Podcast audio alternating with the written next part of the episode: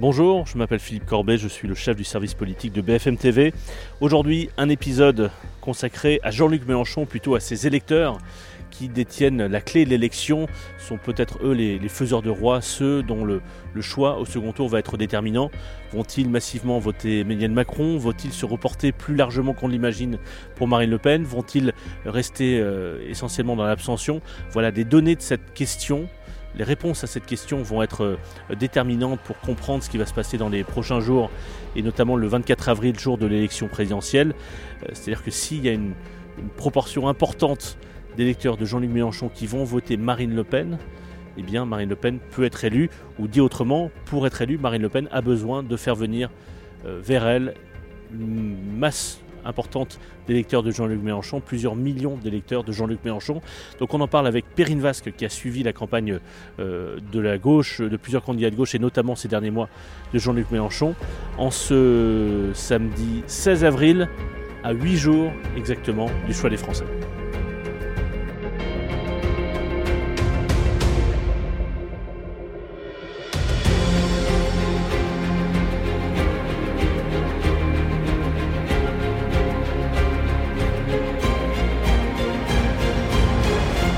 Salut Perrine. Salut Philippe.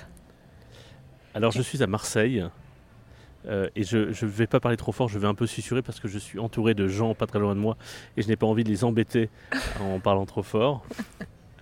Euh, mais ça fait du bien d'être à Marseille. Toi, tu as la chance d'être sur le terrain régulièrement pendant cette campagne. Tu es venu à Marseille je ne sais combien de fois, notamment pour suivre euh, l'un des députés de Marseille, Jean-Luc Mélenchon, et je t'envie. Moi, j'étais coincé au bureau pendant la plus grande partie de cette campagne, donc voilà. Et là, cette fois, on a échangé les rôles. C'est toi qui, qui es sur le terrain. c'est moi qui suis à Paris. Est-ce qu'il fait beau à euh, Marseille je, me doute que oui. Ah, mais il fait très beau à Marseille, très très beau. Il fait tellement beau que j'ai peur de prendre des coups de soleil. il faut expliquer pourquoi je suis, à Marseille. C'est que bah on va retransmettre le discours d'Emmanuel Macron. Et nous sommes allés tout à l'heure euh, avec Amandine Atalaya repérer l'endroit où aurait lieu le discours au Faro. Et euh, ça va être un cadre assez exceptionnel. Mais bon, c'est un autre sujet dont on parlera dans le prochain épisode du service politique. Avec toi, on va, on va parler de, de la gauche, puisque tu as suivi euh, la gauche pendant cette campagne. J'en parle au passé, puisqu'il n'y a plus de candidat de gauche au second tour. Et non. Tu as suivi la gauche euh, pendant cette campagne, et notamment euh, plus particulièrement Jean-Luc Mélenchon pendant les derniers mois. Mm. D'abord, avant de, avant de parler de ce qu'ils vont faire maintenant et de, de ce qu'ils ont en tête pour, pour, pour, les législatives et, et, les semaines qui viennent, on peut le dire, c'est peut-être un peu résumé rapidement, mais que la clé ou l'une des clés de cette élection, c'est euh, le choix que vont faire les électeurs de Jean-Luc Mélenchon du premier tour. Est-ce qu'ils vont s'abstenir? Est-ce qu'ils vont aller voter Emmanuel Macron? Est-ce qu'ils vont aller voter Marine Le Pen? Finalement, le sort de cette élection dépend beaucoup d'eux. Ils en sont conscients chez Jean-Luc Mélenchon. Ouais. Oui, et puis en plus, on voit que ça ça, ça phosphore beaucoup autour de cet électorat parce qu'en fait, euh, euh, du côté de la droite, on nous enfin, certains à droite disent qu'il y a eu un, un, vote utile euh, pour Emmanuel Macron pour empêcher un deuxième tour Jean-Luc Mélenchon, euh, Marine Le Pen qui leur aurait fait euh, une peur bleue. Du côté de la gauche, Fabien Roussel hier en conférence de presse, quand on lui a demandé s'il se sentait pas un peu coupable d'avoir finalement fait rater la marche à Jean-Luc Mélenchon à un peu plus d'un point alors que lui en a pris deux, et il nous disait qu'au contraire c'est lui qui avait été victime justement du vote utile et que sans ce vote utile il aurait été beaucoup plus haut parce qu'il avait rencontré beaucoup de d'électeurs quelques jours avant le vote qui lui disaient je vous soutiens mais je vais voter pour Jean-Luc Mélenchon en tant que vote utile. On ne sait pas exactement encore ce que représentent ces 22%. On sait qu'il y a sans doute le socle de Jean-Luc Mélenchon qu'il a, a réussi à récupérer en 2017. Il est allé au-delà. On sait que les, euh, les quartiers populaires ont beaucoup voté. On sait que les jeunes dans les grandes villes ont beaucoup voté pour Jean-Luc Mélenchon. Mais au-delà de ça, ce vote utile, on ne sait pas exactement ce qu'il représente. Et c'est vrai que dès le lendemain du premier tour, souviens-toi, quand Emmanuel Macron fait un bain de foule, on voit tout de suite euh, que c'est les électeurs de Jean-Luc Mélenchon qu'on vise. Il est dans un, dans un lieu où, euh, mm. où Jean-Luc Mélenchon a été très fort. Il parle d'échanges qu'il a eu avec. Voilà, il parle d'échanges avec qu'il a eu avec Jean-Luc Mélenchon par SMS, des échanges par ailleurs qui n'avaient rien à voir avec la, politique nationale et qui ont été faits avant, qu'il met en scène justement pour expliquer qu'il parle avec Jean-Luc Mélenchon. Donc on a tout de suite vu qu'un changement de ton était arrivé. Euh, mais globalement, euh, comme tu le sais, la, France insoumise a fait une consultation de ses 300 315 000 soutiens sur Internet pour savoir ce qu'ils veulent voter. On aura les résultats dimanche, euh, samedi soir en sachant que la possibilité de voter Marine Le Pen n'était pas dans leur choix. Mais ces 315 000, ils ne représentent pas euh, les millions de voix de Jean-Luc Mélenchon. Donc aujourd'hui, on ne sait pas euh, où vont aller majoritairement ces voix-là. Oui, comme l'a dit Jean-Luc Mélenchon dimanche soir, c'est un discours qui a été assez marquant dimanche soir lors de la soirée mm. électorale et qui a notamment été remarqué beaucoup par les, des soutiens de, et, des, proches d'Emmanuel Macron quand il dit pas une voix à Marine Le Pen, pas une voix pour Marine Le Pen. Enfin, il le dit quatre fois. Euh, et euh, c'est vrai que c'est une position. Alors lui, il dirait qu'il était déjà très clair en 2017, que certains ont fait semblant de ne pas comprendre, mais il, a voulu clarifier, en tout cas qu'il y ait moins d'ambiguïté qu'il y en avait en 2017 sur son état d'esprit dans l'entre-deux-tours. Oui. Oui, oui, il l'a dit d'ailleurs, c'était quelque chose qui de toute façon, c'est un sparadrap qui lui collait à la peau, hein, cette euh, déclaration en 2017, à la fin du, au soir du premier tour. Et là, effectivement, il s'amusait d'ailleurs dans son discours. Hein. Il l'a dit trois, quatre fois d'affilée. Il s'est amusé. C'est quelque chose qui nous disait beaucoup pendant la campagne, même s'il voulait pas nous, nous, dire que le second tour, il n'y participerait pas. Mais en tout cas, à chaque fois, effectivement, ces équipes nous disaient vous n'avez pas voulu entendre, vous n'avez pas voulu comprendre. Oui. Donc, euh, moi, je, moi, je pense pour avoir, enfin j'en sais rien. Allez, je, je, lance une pièce en l'air, mais je pense que l'abstention peut être euh, plus importante à mon sens. Euh, mais j'ai quand même rencontré, tu sais, on était en direct ensemble hein, dans les meetings de Jean-Luc Mélenchon, des gens qui me disaient vouloir mhm. euh, aller voter Macron. Dans l'hypothèse d'un second tour Marine Le Pen, Emmanuel Macron, il y avait quand même des militants dans ces meetings. Il y a Jean-Luc Mélenchon qui me disait qu'ils iraient voter à contre-coeur, mais qu'ils iraient voter pour euh, Emmanuel Macron. Donc c'est quand même quelque chose qui existera. Quant à la part de ceux qui voteront pour Marine Le Pen, s'il a fait de gros scores dans les quartiers populaires et chez les jeunes dans, dans les villes, eux ne voteront pas pour Marine Le Pen majoritairement. Hmm. Mais tu sais que hier soir, euh, nous étions donc euh, à Avignon, à la première réunion publique entre tours de Marine Le Pen. Euh, donc Avignon qui a largement voté Jean-Luc Mélenchon dans un département qui a nettement placé en tête Marine Le Pen. Mm. et on a croisé, moi notamment, une longue conversation avec un jeune homme de 18 ans qui avait voté Mélenchon au premier tour et qui envisageait de voter Marine Le Pen au second tour, enfin qui hésitait entre voter Le Pen, voter Macron ou s'abstenir. Et qui vraiment ne savait pas.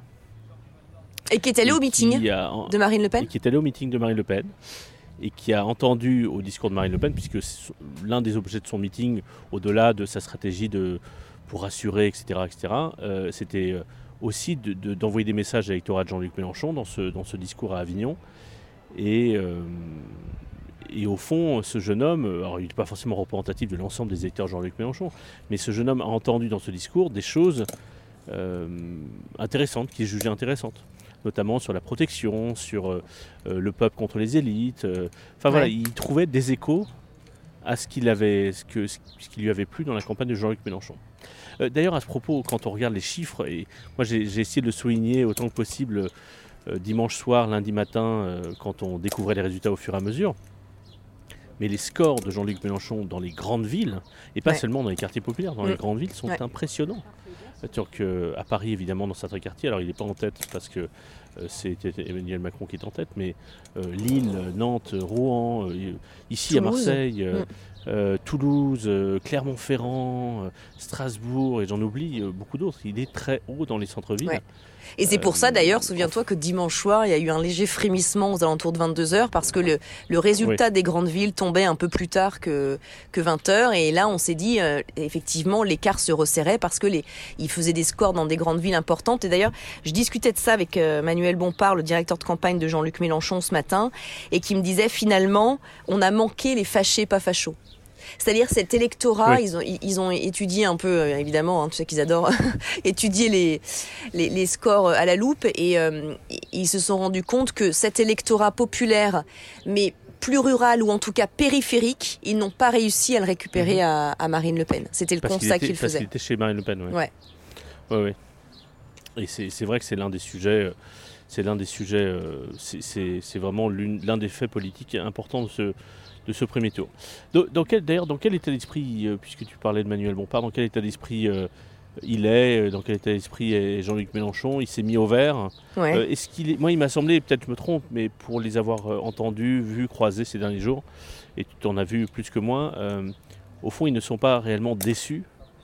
ils pensent avoir mené une bonne campagne qui, qui les a portés très haut mais ils n'ont pas une déception amère comme ils avaient pu sembler l'avoir en 2017 par exemple. Non, non, pas du tout. Et puis, euh, Manuel Bompard insiste beaucoup là-dessus, euh, la fierté d'avoir ramené au vote des gens qui, euh, qui n'auraient pas voté il y a, y a quand même quelque chose qui, en fait, on sentait, on pressentait que euh, il n'y aurait pas de déception dans le camp de Mélenchon, quel que soit le résultat, parce que euh, tu sais que je suis partie à Marseille euh, dimanche pour faire le vote de Jean-Luc Mélenchon, et au, retour du train, j'ai pu échanger longuement avec lui. Donc là, on était à quelques heures des résultats. Et il m'a expliqué, enfin, il m'a donné exactement le scénario qui s'est passé le soir. Il m'a dit, je serai à plus de 20 mais ils seront sans doute devant moi. Donc il, avait quand même euh, l'idée que la marche serait encore haute et je lui dis mais si c'est ce cas-là euh, qui se passe, est-ce que vous serez déçus? Et il a un peu, euh, il a un peu esquivé la question, mais, mais je ne sentais pas de, de, déception. D'ailleurs, dans ce train où beaucoup de gens venaient le voir, euh, là, on sentait quand même qu'il se passait quelque chose parce que c'était des gens tout à fait au hasard. Hein. On était dans la, dans, la voiture bar et beaucoup de gens venaient le voir, lui, demandaient des selfies, lui disaient qu'ils avaient voté pour lui ou qu'ils allaient voter pour lui. Donc c'était assez, euh, assez étrange comme, comme moment un jour de vote. Et il semblait vraiment, vraiment très serein. Euh, avec le sentiment du travail accompli. Et puis en fait, il s'est dit, voilà, moi je, euh, je vais partir sur un score qui sera sans doute encore un peu plus haut qu'en 2017. Il en avait conscience à quelques heures du vote. Euh, il me montrait sur son, sur son téléphone d'ailleurs les messages qu'il recevait de certains assesseurs militants insoumis qui étaient dans les bureaux de vote, notamment des grandes villes ou notamment des quartiers populaires où normalement ça vote assez peu. Et là, il me montrait, regardez, on me dit qu'ici il y a une queue incroyable, ça vote énormément dans ce coin qui normalement a énormément d'abstention. donc c'est des choses qui, qui, qui, le, était pour lui un vraiment un, modèle de fierté. Donc on ne sent pas du tout, euh, on sentait pas du tout de déjà juste avant le vote de même d'appréhension en fait. On sentait, on n'avait pas l'impression que c'était un candidat qui jouait un second tour, si tu veux, à quelques heures d'un possible mm. second tour. Euh, et puis très rapidement, une fois les résultats annoncés, c'est ce que me redisait Manuel Bompard euh, aujourd'hui, c'est qu'en fait euh, ils ont les yeux tournés vers le troisième tour. Le troisième tour, pour eux, c'est les législatives. Tu imagines qu'ils sont dans une position de force absolue avec euh, les autres forces de gauche. J'étais avec un responsable PS au téléphone juste avant qu'on enregistre ce podcast et euh, voilà, enfin, il me dit, de je lui dis, qu'est-ce que vous avez dans votre besace pour négocier avec la France insoumise? Et il me répond humblement, rien. Oui. Donc c'est aujourd'hui leurs regards sont tournés là-dessus. L'idée c'est ils disent un peu dans les médias, je pense si tu as entendu euh, les, euh, les, les, un peu les, les, cadres de la France insoumise, ils expliquent qu'ils veulent euh, imposer une cohabitation à Emmanuel Macron. Alors même eux ont, ont bien sûr le sentiment que c'est très fort comme mot et que ça n'arrivera sans doute pas. Euh, Manuel Bompard me dit que quelques dizaines de députés déjà, ce serait un, un très beau record, il serait très content. Euh, mais aujourd'hui, c'est vraiment ça qui se joue et c'est et c'est ça qui à gauche. T'imagines que les téléphones sonnent entre les uns et les autres. Mais d'ailleurs, ils ont, ils ont, ils ont, enfin, si j'ai bien suivi, parce que je, il se passe beaucoup de choses dans cet entre-deux si j'ai bien suivi, la France Insoumise a envoyé un message euh, mm. aux écolos et euh, aux communistes et même je crois au nouveau parti anti, pardon, anticapitaliste, c'est ça? Oui, et alors sur la, sur la, lettre de, pour le nouveau euh, parti anticapitaliste, il me disait c'est pas le même ton. C'est-à-dire c'est un peu plus amical. En fait, ils sont effectivement dans le... Parce que tu sais, euh, Fabien Roussel a fait une conférence de presse hier où il nous a dit, mhm. voilà, moi je... En gros, il, a dit à, à, travers nous, il a, fait, a lancé un appel à Jean-Luc Mélenchon, voyons-nous le plus rapidement possible et on, et en fait, il l'a dit clairement, je, suis pour les rencontrer euh, sans aucun, euh, comment dire, aucun accord préalable, quoi, aucune condition préalable. C'est-à-dire que vraiment, Fabien Roussel se met à euh, disposition d'une discussion sans, sans, venir avec rien dans son sac pour l'instant. Et du coup, suite à ça, effectivement, la France Insoumise a publié sur son site deux lettres, une pour les écologistes, une autre pour les communistes, euh, avec leurs conditions. Donc leurs conditions, je vais te les dire en trois points. Euh, dire que l'objectif, c'est d'y aller pour construire une majorité et non pas pour sauver des partis. Là, c'est ce que m'a rajouté Manuel Bompard. Euh, deux, c'est élargir, approfondir l'union populaire. C'est ce, sur quoi le Parlement populaire sur lequel s'est appuyé Jean-Luc Mélenchon. Avoir un, programme partagé pour gouverner. Et puis trois, eh bien, euh, cesser les attaques envers Jean-Luc Mélenchon et puis euh, clarifier sa position parce que Manuel Montpart me disait avec ironie ce matin, moi, si je suis un écologiste, j'ai pas envie de passer un accord avec un ami de Poutine. Tu vois, visant les attaques de Yannick Jadot tout au long de la campagne sur Jean-Luc Mélenchon. Donc les, les, conditions sont posées comme ça. les Verts, eux, rétorquent qu'ils veulent un accord de non-agression un pacte de non-agression euh, sur lequel dit niette la France insoumise. Manuel Bompard, lui, il veut plutôt respecter la proportionnelle du premier tour, c'est-à-dire en fait leur donner des sièges au prorata de leurs résultats. Donc t'imagines que ça fait un peu grincer des dents chez les Verts et les, et, et en tout cas chez les Verts. Et puis du côté des, du PS, ben pour l'instant, enfin tu vois, le, responsable me le disait, les échanges sont non non, les échanges sont très très officieux. Euh, et puis Manuel Bompard me le disait. En fait, ce qui a beaucoup braqué, je sais pas si tu as suivi, alors bien sûr les attaques d'Anne Hidalgo pendant toute la campagne sur Jean-Luc Mélenchon, surtout vers la fin, mais aussi Carole Delga dimanche soir qui prend la parole pour à nouveau la présidente de la région Occitanie voilà, qui euh, devait mener euh, la campagne législative au PS et qui en fait s'est vraiment euh, posé contre Jean-Luc Mélenchon, moi je suis pour la République, etc., etc. Et ça, visiblement au PS, ça a beaucoup braqué. Euh, ce responsable me disait que nos me disait tout à l'heure, nos militants nous en parlent tout le temps. Pourquoi elle a dit ça? Donc il y aura sans doute sporadiquement au PS euh, des gens qui vont rallier Jean-Luc Mélenchon et on me disait que sur un programme partagé, c'était peut-être possible. Et lui alors, candidat ou pas candidat? Alors, je rejette une pièce en l'air parce que pour l'instant, ils ne nous répondent pas officiellement. Moi, je dis que non. Moi, je dis que non parce que encore une fois, c'est ce qu'il nous a dit à plusieurs reprises pendant la campagne. Hein. Voilà. Alors là, ils, ne veulent pas, ils veulent pas le dire parce que euh, je pense qu'ils ont encore envie euh, que Jean-Luc Mélenchon reste euh, bien sûr très actif et, pas décevoir les, militants. ce que Manuel Bompard m'a dit, en tout cas, c'est que candidat ou pas, visiblement, Jean-Luc Mélenchon sera le leader de ces élections législatives. Euh, mènera mhm. campagne, etc. Apparemment, effectivement, comme tu le disais, hein, il s'est mis au vert, mais là, il bouillonne d'y retourner. Euh, mais je pense pas. Et puis pour le coup, pour lui avoir parlé dimanche après-midi, j'avais vraiment pas l'impression que c'était dans dans ses volontés. Mais après, le score de dimanche un peu encore changé les choses. Restons prudents.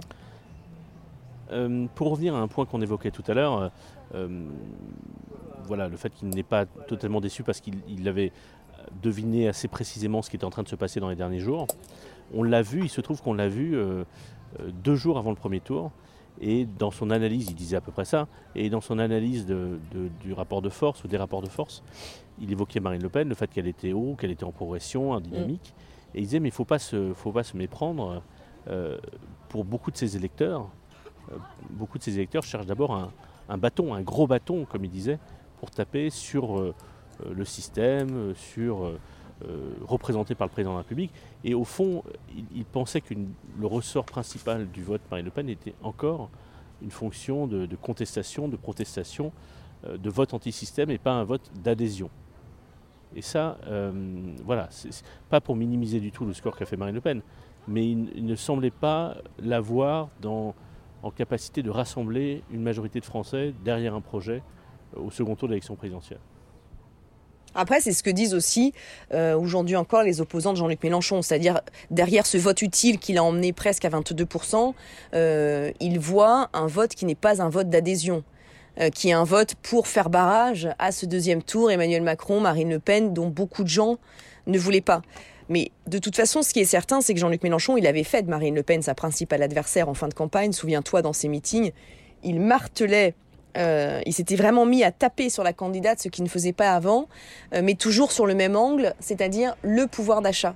Et ça, c'était quelque chose qu'il se partageait vraiment, d'où euh, ces, classes plus populaires que Jean-Luc Mélenchon appelle les fâchés, pas fachos, qu'il n'a pas réussi en fait réellement à reconquérir. Pourtant, ces, mesures de pouvoir d'achat, il en a vraiment fait un totem en fin de campagne. Il comparait son programme avec celui de Marine Le Pen et c'est quelque chose qu'il avait vraiment identifié très fort. Mais disons qu'aujourd'hui, c'est 22%, en tout cas pour son, électorat de premier tour. On ne sait pas si c'est vraiment un vote d'adhésion à Jean-Luc Mélenchon. Bon, je vais te laisser là, euh, Perrine, parce que je vais un peu profiter du soleil à Marseille. Hein. Tandis que toi, tu es sous la grisaille à Paris, c'est ça? Non, non, non, mauvaise langue. Il fait très beau à Paris aussi. Mais profite du soleil. Merci, Perrine. À bientôt, Philippe. salut. salut.